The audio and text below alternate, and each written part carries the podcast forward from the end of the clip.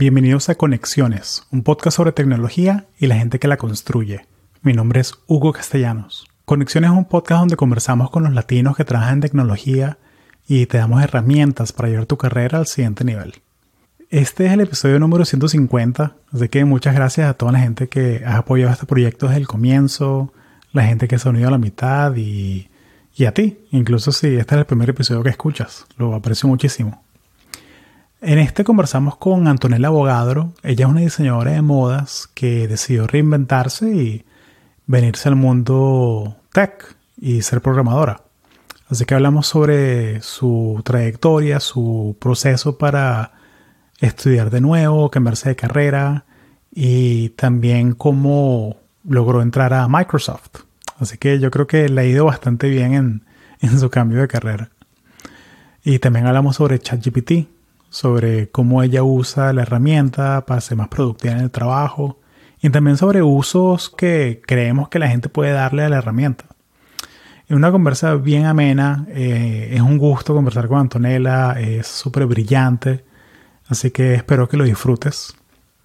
También quiero recordarte que estamos haciendo una encuesta sobre los episodios que queremos hacer en el 2023. Tengo curiosidad sobre qué temas te interesan, personas de cuáles compañías te gustaría que entrevistara. Hemos tenido por aquí gente de, de Facebook, de Google, de Tesla, de Microsoft, de varios startups. Así que aquí en las notas del show, en la descripción del video, si lo estás viendo por YouTube o en las notas del show en audio, hay un link para una encuesta en Google Forms. Dale clic y me dejas saber qué, qué episodios te gustaría escuchar en un futuro.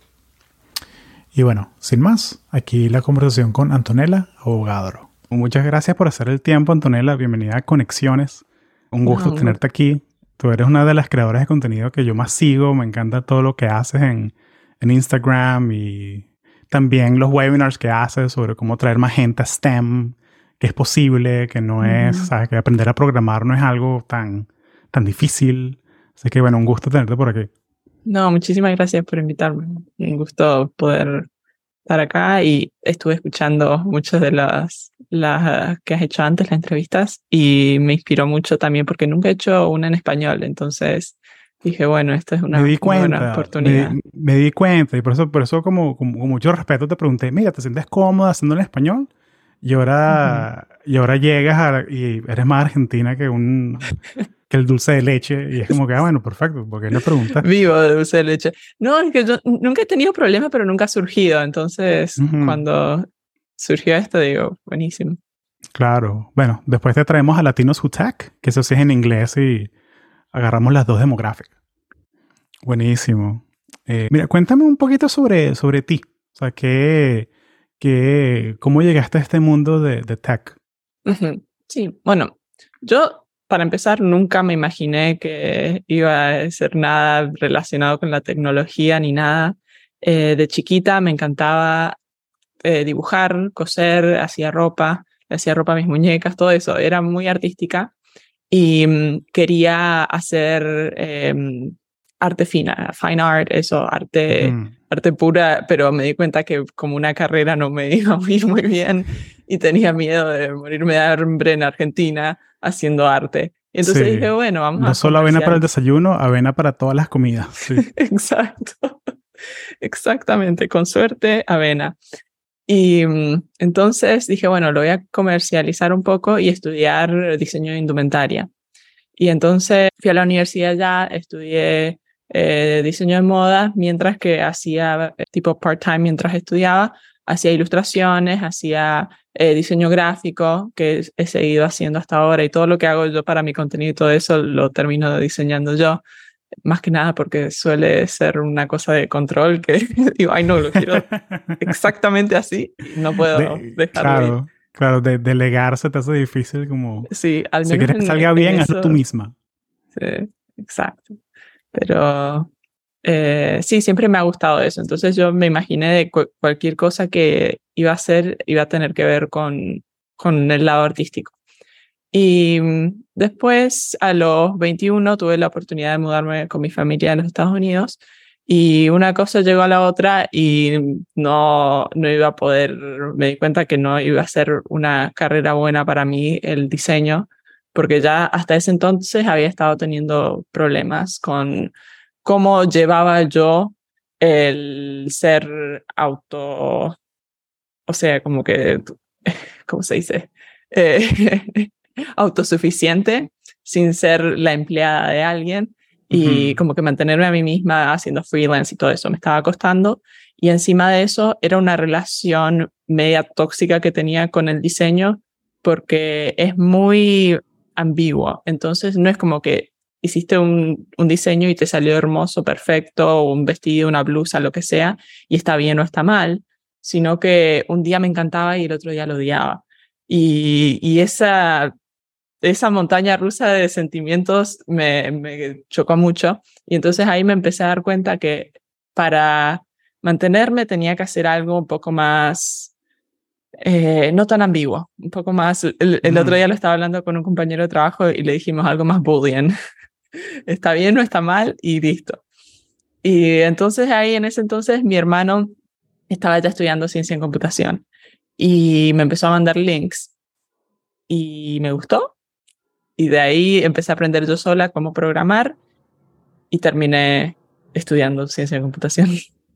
Muy excelente, vale, me encanta. ¿Y por qué? Entonces fue, fue tu, tu hermano que tuvo esa, esa influencia un poquito de, que mira, estoy haciendo esto, capaz te interesa. Um, ¿Nunca pensaste irte que si por UX design, ya que tú tienes ese ojo de diseño y de colores y es como un... se te hace más natural? Exacto. La cosa era que en ese entonces, primero, no sabía, no tenía idea que ni, ni que existía ciencia en computación. Y encima de eso, todo lo que veía del título y del, de la carrera en la universidad era basado en programación pura, como que no, en mi, en mi universidad no había mucho de UX design ni nada. Entonces no tuve la exposición a eso y después personalmente me parece que ya estaba saturada de, de diseño y dije, bueno, intento algo totalmente distinto y, y funcionó, pero eso hubiera sido un camino también muy lindo para hacer y en todas las pasantías que he hecho hasta ahora en tech, es siempre como que ha surgido que tengo experiencia de, de UI o, o, experiencia gráfica y todo eso y me ha ayudado, así que es algo que también me ha hecho distinguirme. Sí, capaz en tu próxima carrera, quién sabe. O sea, porque algo que me encanta de tu historia es que, o sea, tú estudiaste, trabajaste, o sea, fuiste diseñadora de, de modas, de indumentaria. Eh, corrígeme si, me, si, me, si lo digo mal. Todos um, sinónimos. Sí, o sea, tú estás, o sea, haciendo patrones, eh, sentada en la máquina de coser, todo eso. Sí. Y ahora estás haciendo código. o sea, como que me encanta, o sea, como que un 180 completo. Exactamente, sí, ¿no? Por eso siempre digo que nunca me hubieran imaginado en mil años, primero que terminaría en, Estados Unidos en semejante compañía y segundo que sería escribiendo código cuando yo era adolescente ni sabía que eso existía. Sabía HTML y CSS porque había hecho blogs y todo eso para mis diseños y hasta ahí llegaba. Entonces, es, es como que demuestra lo increíble que puede ser la vida y los caminos en que te lleva y lo que descubrí sobre vos mismo cuando te empezás a conocer mejor. Claro, porque estoy seguro que, que de niña, de adolescente, o sea, tenías una computadora en la casa y que, ah, mira, Windows 97 y mira, yo ahora yo trabajo en Microsoft, qué cómico. Las vueltas que da la vida. Mm. ¿Y cómo fue el proceso de darte cuenta de, mm, mira, si voy a cambiar la carrera, voy a hacerlo?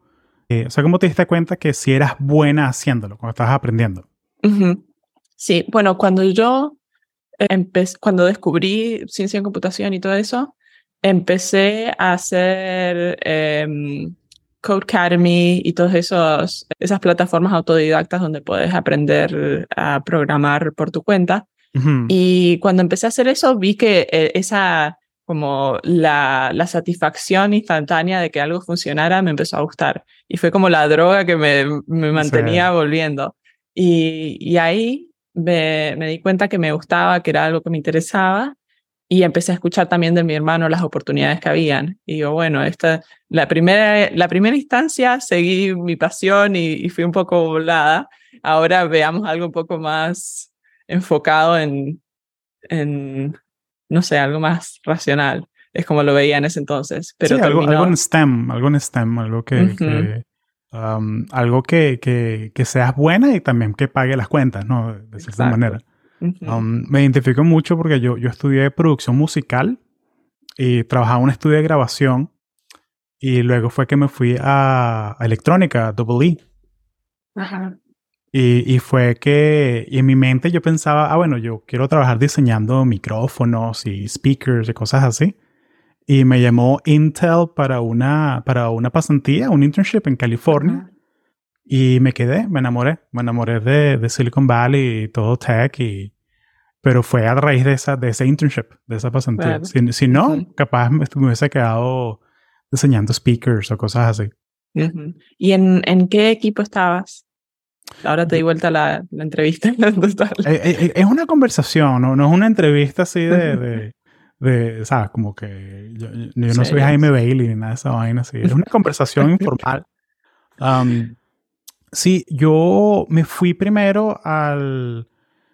Yo tenía un, un blog que se llamaba Strictly Analog, pero era acerca de analog audio y, uh -huh. y amplificadores y cosas así.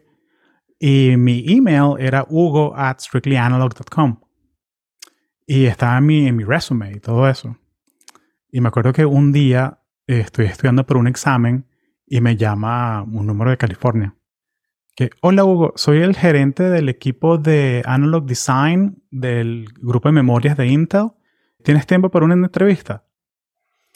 Y yo le dije, mira, oye, muchas gracias por tu llamada. Eh, tengo un examen mañana ¿será que te, puedes, te puedo llamar de vuelta el lunes? Sí, claro, cómo no, tres de la tarde. Y le colgué. Y yo como que, mierda, ¿qué hice? Tenía que hablar con él. pero, pero buena onda el, el señor y, y, el lunes fue como, mira, espero que te haya ido bien el examen y tal. Eh, mira, vamos a entrevistarte. Y me, me, hizo cinco preguntas, tuve las cinco buenas y mira, te, hemos, te llega una oferta el jueves. Wow. O sea, fue así wow. bien, bien rápido, bien... Y trabajando en, en Intel, o sea, hice esa, ese co-op, eran nueve meses. Ajá. Eh, y me di cuenta que me gustaba mucho el tema de product marketing. Me gustaba mucho el tema de hacer presentaciones, de explicar, ok, qué hace este producto, por qué lo hicimos, qué problema queremos resolver, contar la historia. Y mi manager que me contrató me recomendó para un programa de Sales and Marketing Rotation Program, que es que te contratan y cambias de equipo cada seis meses por dos años y luego agarras como un tu final placement, que es tu trabajo, tu day to day. Uh -huh. uh, y ahí fue que descubrí eh, lo que hace un Product Marketing Manager y agarré mi primer trabajo, fue de, de sea, pasé por varios equipos, ¿no? De, de, ventas y de mercadeo. Hice mercadeo para México, para Brasil. Todo basado desde Silicon Valley. Uh -huh. hice, y ahí fue que descubrí lo que mi pasión, que es de Competitive Intelligence, que es lo que uh -huh. más me gusta. Hay, uh hay gente que lo llama Market Intelligence, depende de la compañía. -huh. Pero eso es lo mío y eso fue lo que hice por como seis años. O sea, y me, me encanta, me encanta. Sí. sí no, y ahorita que me fui de corporate, todavía tengo esa, ese, ese, ese switch. O sea, como que ese skill set lo tengo ahí. Me, uh -huh. me gusta mucho y me, me ayuda mucho con, con, mi podcast, con el día a día. Hago un poquito de consulting también on the side. Uh -huh. eh, sí, así que como tú con la moda. O sea, como claro. que te, te, puedes ir, pero siempre hay un pedazo ahí que... que uh -huh. Sí, totalmente. No, pero es súper interesante eso. Es otra posición que nunca había escuchado y cada vez que hablas con personas en la industria siempre te enteras de algo nuevo. Sí, bueno, y también es una parte de tech, ¿no? Que todos los títulos son inventados. Sí. Que sí, que sí. Oh, sí, soy el eh, backend instrumentation y ves el trabajo que hace y él lo que hace es nombrar, nombrar variables en TensorFlow y ya. o sea, que, que de repente eso suena como que chino, japonés, para alguien uh -huh. que no sabe. Pero es como que, pero uno que, uno que es developer o que sabe un poco de coding, como, ah, eso es fácil, ¿sabes? Pero es la misma vaina que si, no sé, un electricista le digan, mira, tengo un trabajo, está bien difícil. ¿Qué, qué trabajo es? Tengo que instalar estos tres ventiladores aquí. Ah, eso me toma media hora, ¿qué te pasa? pero es la diferencia. Yo no puedo decir eso porque. Claro, pero es la diferencia no como que tener los skills y no tener los skills. Si no tienes los skills, se ve como algo imposible. Pero si tienes la, el, la capacidad de aprender y como el executive function de, ok, vamos a sentarnos a leer y, y ver qué, de qué es esto, ves que es más fácil de lo que te imaginas, ¿no? Exacto. Totalmente. Sí. ¿Cómo, ¿Cómo, no te voy a preguntar si tuviste, voy a preguntar más bien cómo lo hiciste con el, el síndrome del impostor eh, estudiando en FIU Computer Science? O sea, ¿cómo lo hiciste? ¿Te, te, te dio? ¿Cómo, ¿Cómo hacías tú para, para como que pasar la página y no, I'm good at this? Fue difícil porque habían clases que me iban súper bien y que tenían profesores muy buenos y que se interesaban mucho en que entendieras y todo eso. Y habían otras o que el tema era difícil o que los profesores estaban en otra cosa y, no te apoyaban mucho. Y entonces era frustrante muchas veces pero lo que me ayudó muchísimo es encontrar mi comunidad y es encontrar la gente que estaba haciendo lo mismo, eh, las chicas que estaban también tratando de entrar en esto y que les costaba y que se sentían que no les salía y que tal vez... Y ahora justamente estaba hablando con una que sigue estudiando en FIU y le está pasando eso con la clase y del otro lado le está diciendo, sé que suena mentira, pero va a estar todo bien. Me acuerdo cómo se sentía, pero sí te va a salir tranquila. Claro, sí, ya cuando... La cabeza te... Sí, es mucho el, el, tema de cómo te hablas a ti mismo, ¿no? El, el self-talk. El self o sea, es importante que decirte que sí lo puedo hacer, sí lo puedo hacer y que suena bobo, pero funciona. Sí, no, y es que subconscientemente tenemos tantos pensamientos que ni nos damos cuenta que están ahí. Entonces hay que hacer ese hábito de hablarse a sí mismo de una manera consciente y de saber qué es lo que estoy diciéndome, porque si no, eso uno piensa que no, yo, tengo una relación buenísima conmigo misma y resulta que cada vez que me despierto, digo, ay, no sé, odio el pelo o el cuerpo o esto, lo otro, o no me sale nunca nada, cosas así, que no te estás diciendo a propósito, pero que están ahí. Sí, sí, sí.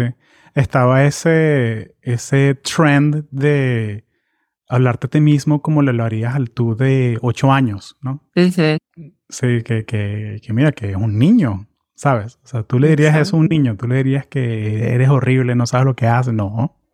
Exactamente. Tú le darías un, o sea, le darías un poco más de apoyo. Y de gentileza, ser un poco más, no tan, tan rudo, tan, porque a veces nos decimos cosas que hasta a un amigo no le dirías. Exacto, exacto.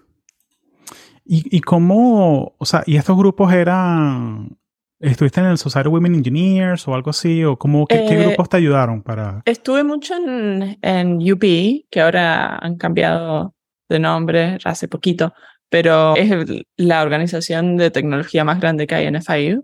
Y ahí conseguí muchísimo apoyo, amigos, también por haber estado en Instagram y con, en eso de los medios sociales había mucha gente que o me empezaba a seguir o que resultaba que me seguían de antes que entrara en FIU y me mandaba mensajes, ay, tú también voy a FIU y así nos conectamos un montón también. Entonces encontré muchas amigas que nunca nos hemos conocido en persona tampoco, porque, por ejemplo, una se acaba de graduar cuando yo empecé y me mandó mensaje y nos hemos estado manteniendo en contacto por años, pero nunca nos hemos conocido en persona.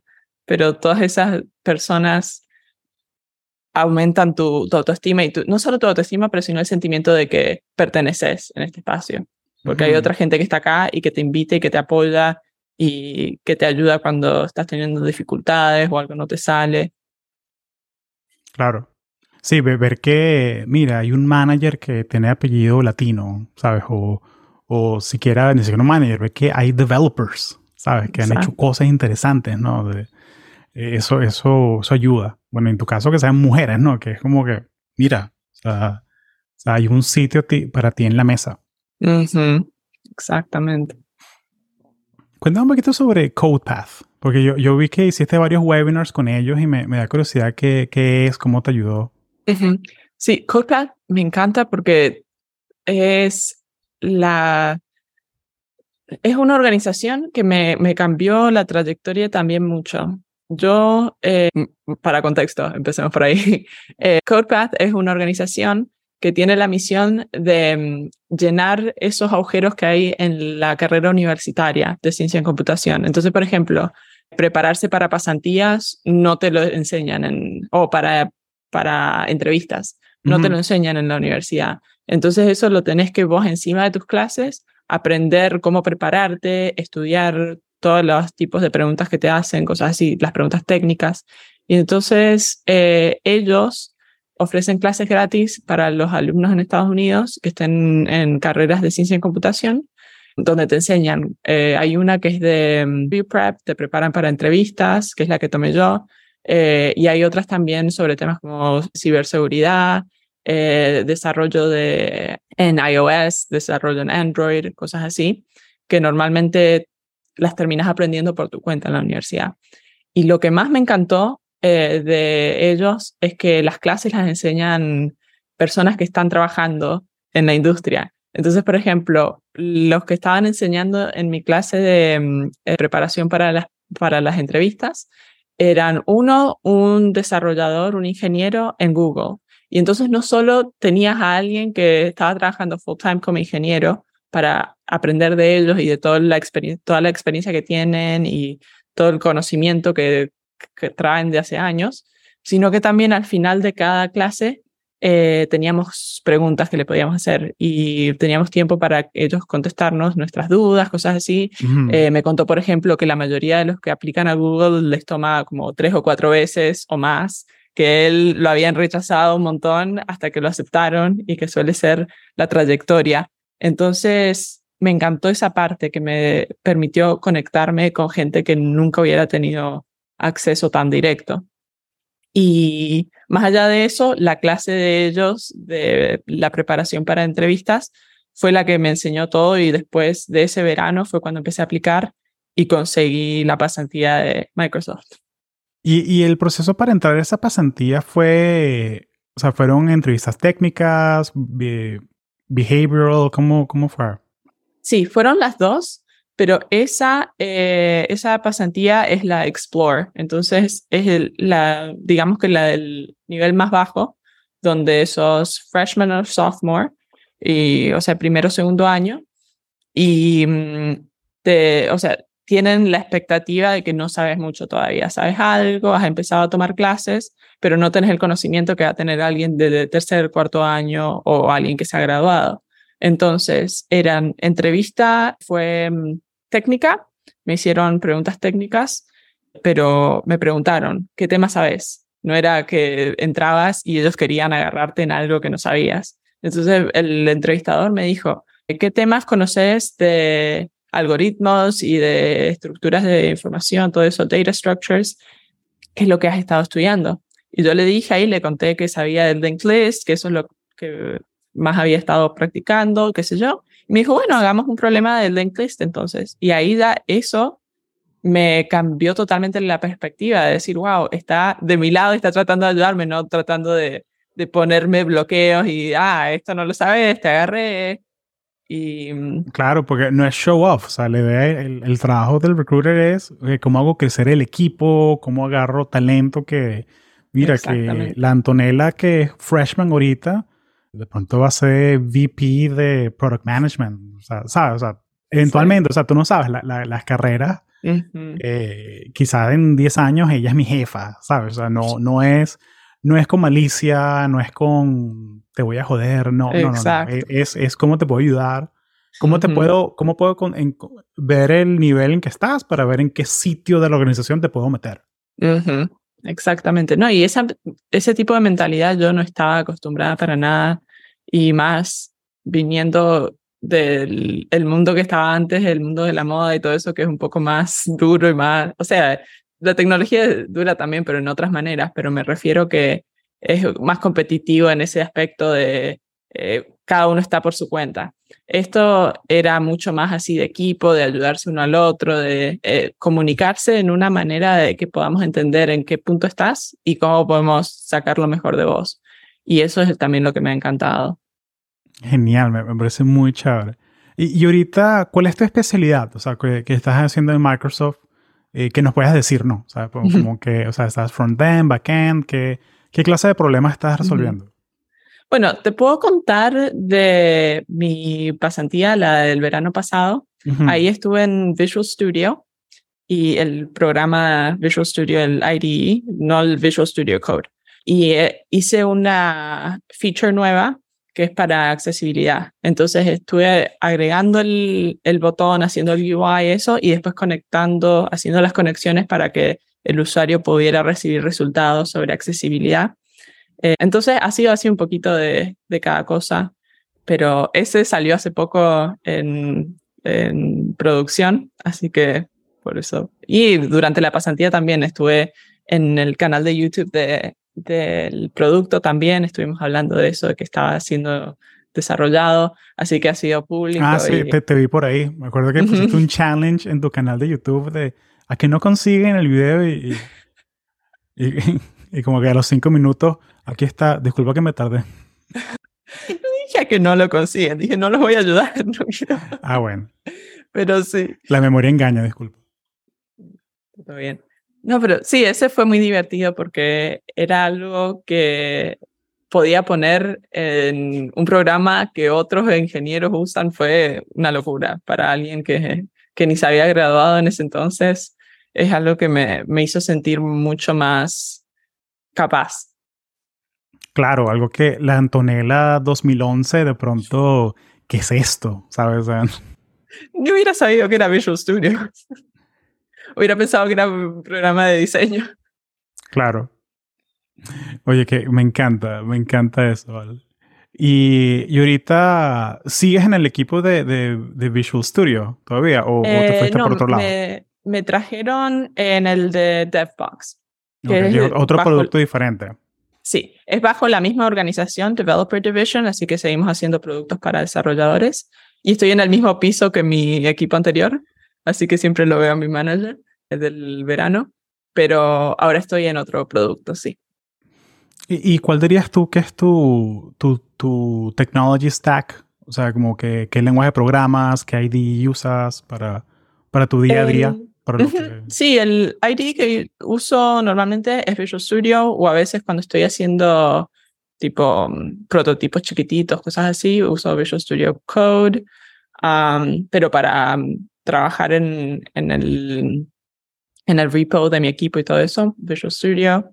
Y estoy muy fresca en este equipo, así que todavía no he hecho nada en el producto en sí. Estoy más que nada aprendiendo cuáles son los problemas que hay, cuáles son los problemas que voy a tener yo para resolver, cosas así. ¿Y, en qué desarrollas? O sea, ¿en C Sharp? O, en C Sharp. En, C Sharp, ok. Sí. Sí, me, me imaginé. sí. sí. tuve distintas etapas también, porque mi primer pasantía, la de Explore, hice Angular, que nunca había hecho. Fue, eso me, no me lo esperaba. Después hice para Visual Studio, hice y creo que un poco de TypeScript, o tal vez no en la primera hice TypeScript y Angular, y en la segunda hice C Sharp y ahora estoy haciendo C Sharp de nuevo. Y esto es un segue perfecto eh, para que hablemos de, de ChatGPT y cómo nos va a robar los trabajos. Fue un buen mes, chao, me voy. Mm, sí, así, así como que, así, sí, así como que, bueno, gracias ChatGPT, gracias. Eh, que así que cuando le pongan un plugin o algo que puedas mandarle un email a ChatGPT, cuando tu manager te pide hacer algo, le haces sí, sí, ChatGPT, que lo haga por mí. no, nada que ver, nada que ver, nada que ver.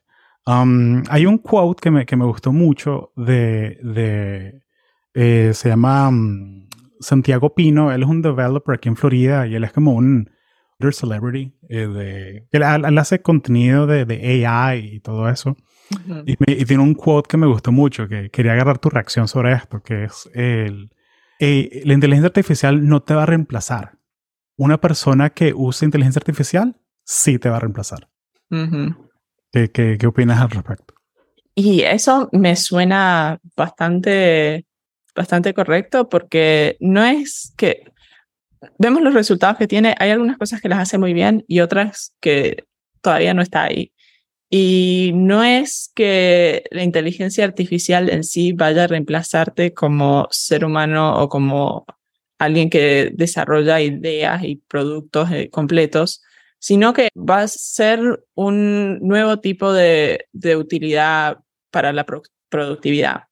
Y mm, como antes habían tecnologías que ahora ya están obsoletas y los que se enfocaban en esa tecnología ya no, no la hacen y se han tenido que cambiar a otro ámbito en, dentro de, la misma tecnología.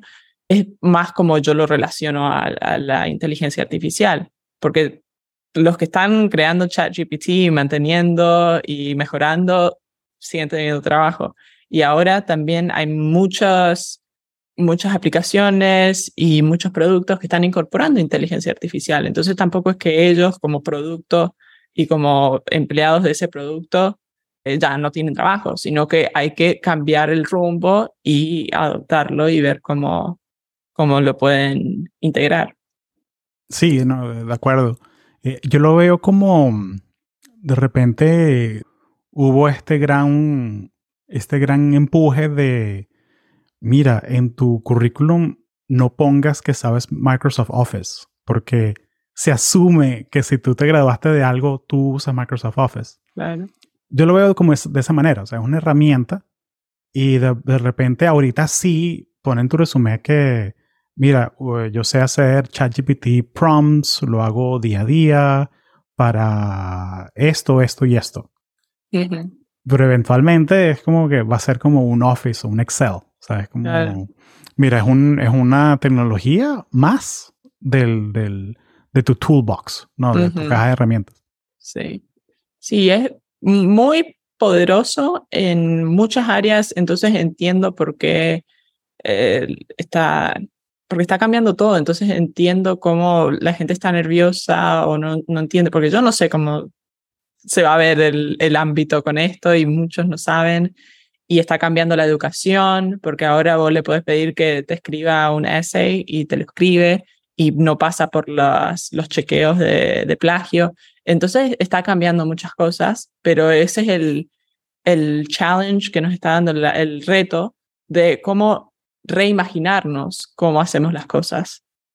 Con eso y a través y alrededor, cómo podemos enseñar con ChatGPT en vez de, como que es algo que yo he estado usando también para aprender conceptos y cosas así. ¿Cómo lo has eh, usado? le he estado diciendo que me explique un concepto como si tuviese cinco años. Y entonces me manda una explicación, por ejemplo, de explicarme eh, TCP networking como si tuviera 10 años. Y te arma toda una explicación básica y de ahí podés vos tener el tema un poco más accesible. Yo lo he visto últimamente como mi tutor personal. Y entonces cualquier cosa que tenga una duda le pregunto y tal vez me lo diga bien o tal vez me dice algo, cualquier cosa, pero eh, por eso también se necesita la mente humana para discernir esto sirve o no. Claro. Sí, yo lo, yo lo uso para los títulos de los videos. Dame 10 ideas sobre un video sobre una muchacha argentina que se cambió de carrera, ta, ta, ta, ta, ta, y me da 10 prompts. Y yo, yo agarro como que los dos que más me gusten y digo, dime estos dos en menos de 100 caracteres. Y empieza como que a refinar, refinar, refinar. Y luego sale un momento en que, ok, no, esto suena muy robótico, este me gusta, este cuadra, tal, y, lo uso. ¿Sabes? Y es, es, para mí ChatGPT es la mejor cura para la página en blanco. Mm, Cuando no tienes una idea, como estás como, como, mira, son las 8 de la mañana, el café no me ha hecho efecto todavía, ¿qué escribo? Ah, ChatGPT, ayúdame aquí. Claro, te popula un poco y vos después vas editando, agregando. Está buena esa idea, lo voy a tener que usar para mi contenido. Sí, para, para social media, por favor. Eh, sí. Entonces, eh, eh, los usos que, uno de los usos más chéveres que he visto es, me encantó ese de explícame como, como, como un niño de 5 años, eso te lo, te lo voy a robar, pero me gustó mucho uno que es de, para explicar código. Ah, lo he visto, sí, es buenísimo. que es, es, porque bueno, o sea, para las dos, tres personas que escuchan, eh, creen que un programador está viendo código todo el día y ya. Y no, lo que estás pensando es, ok, ¿qué es lo que está haciendo esto? ¿Qué está haciendo las variables? ¿Qué están tratando de hacer? Y toma concentración, ¿no? O sea, toma tiempo.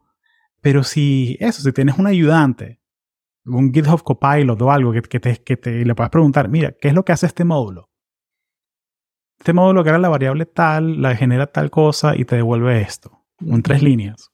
Conchale, o sea, te ahorras el tiempo que te cuesta leer ese código, entenderlo. Exacto.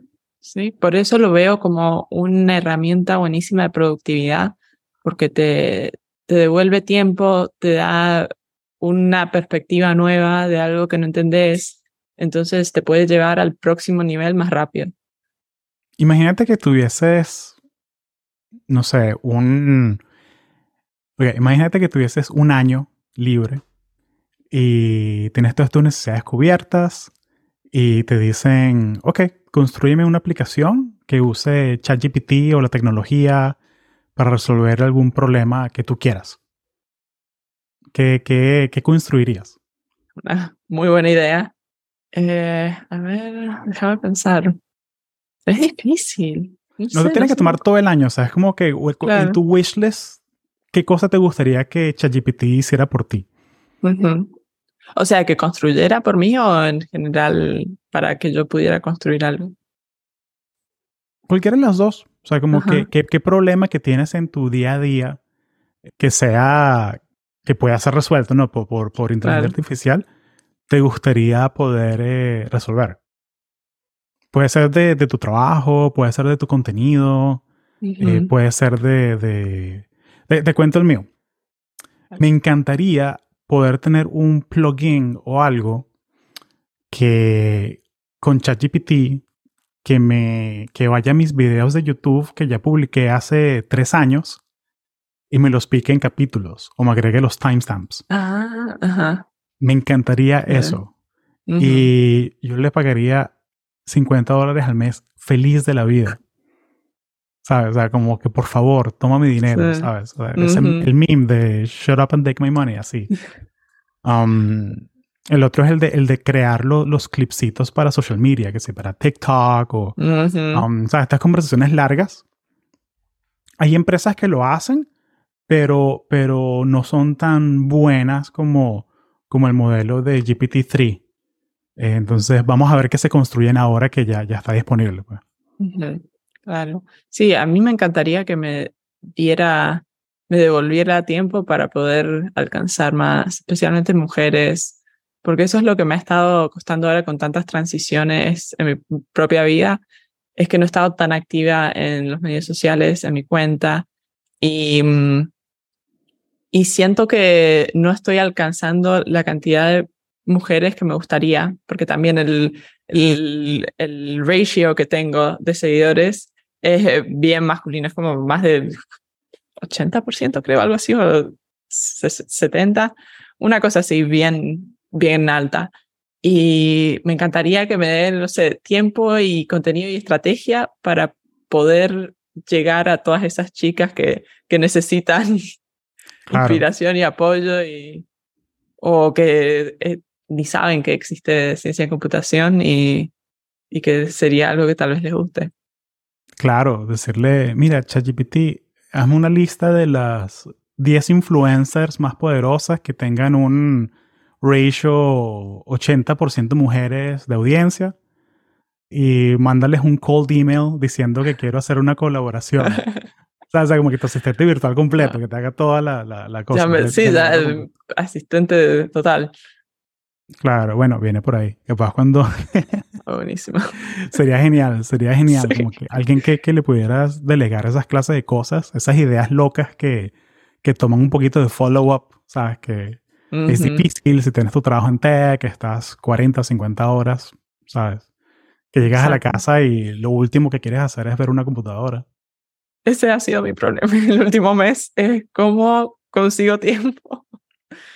Pero me lo he estado tratando de tomar con la paciencia y, y el, el, honor que, que le, le trataría de dar a, un amigo y no ponerme tanta presión de, no, es, es un tiempo de transición, entender que te vas a ajustar y tómatelo con calma y tranquilízate un poco. Y, y si quieres esto, puede ser el, la, la antesala, la, la última pregunta que te tengo, que es de, ¿cómo te estás adaptando? O sea, ¿cómo estás haciendo el tiempo para adaptarte a esa mudanza de, de Miami a Seattle para trabajar con Microsoft? ¿Cómo estás haciendo el, el espacio para, mira, nuevas rutinas, crear contenido, aprender y simplemente ser, ¿no? O sea, simplemente, mira, yo soy un ser humano, tengo que comer, dormir, hacer ejercicio. ¿Cómo, cómo, ¿Qué clase de cosas estás haciendo para adaptarte? Varias, bastantes cosas porque he estado tratando de encontrar mi rutina acá y ver cómo se ve eso. Eh, lo primero que hice fue ver, bueno, tengo que estar en el trabajo de tal hora a tal hora, tengo estos espacios afuera de eso para yo hacer mis cosas y, alimentarme y dormir y todo eso. Así que ir, ir viendo cuánto tiempo tengo y qué puedo ir incorporando de a poco. Entonces, lo que empecé a hacer también fue meal prepping. Preparo toda la comida para la semana el, el fin de semana y ya lo tengo listo. Entonces, eso todos los días no me tengo que ocupar.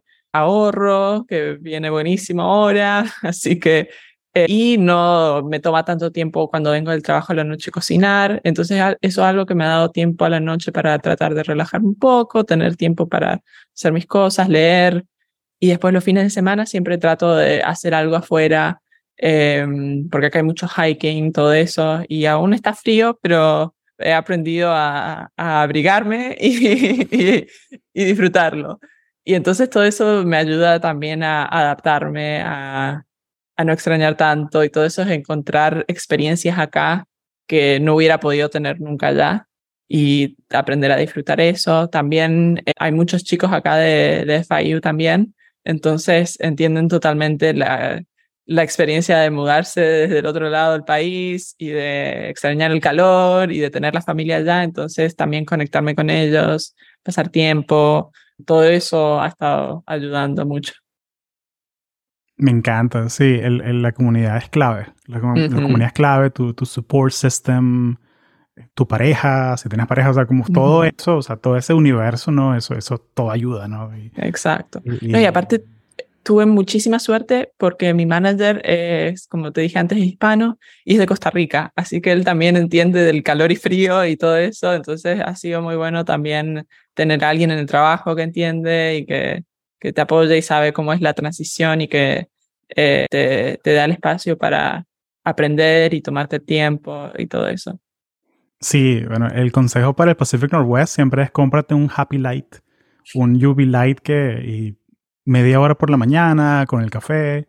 Um, cuando viví en Portland, Oregon, un año me, me salvó la vida. O sea, realmente no fue fuerte porque me, me, me deprimí y todo. me, eh, tuve que empezar a tomar vitamina D. O sea, fue gané como 10 kilos, o sea, o sea fue, fue fuerte. Sí. sí, he escuchado mucha gente también que ha tenido esa experiencia apenas llegaron acá, así que eh, también tengo que comprarme la luz y empezar a prevenir. Sí, sí, no, y es el tema de que, o sea, mudarse en invierno es fuerte y así que kudos to you que, que lo hiciste, pero sí, pero sí, hay que, hay que, hay como que, si lo hiciese de nuevo, eh, sí, me, me prepararía así, Happy Light, de una, buscando gimnasio, manera de hacer meal prep, um, buscar comunidad, buscar comunidad. O sea, oye Antonella, has sido muy generosa con tu tiempo, lo aprecio muchísimo, gracias por venir aquí a este espacio. ¿Algo más que querías mencionar? Eh, vamos a tener aquí tu, tu, Instagram para que la gente te siga, tu blog, todo lo que tú haces. ¿Algo más que querías mencionar? ¿Algo, algo que se me olvidó preguntarte, que querías comentar? Eh, no, no, solo quería agradecerte porque, como me imaginé, iba a ser una conversación muy interesante, muy buena. Y muchas gracias a vos por invitarme, por tu tiempo. Un gusto, estás en tu casa cuando quieras. Y el próximo lo hacemos en inglés para Latino Tech. Dale, sí, ese debe ser un poco más cómodo. sí, sí. No, pero lo hiciste increíble. Muchas gracias. Me gusta.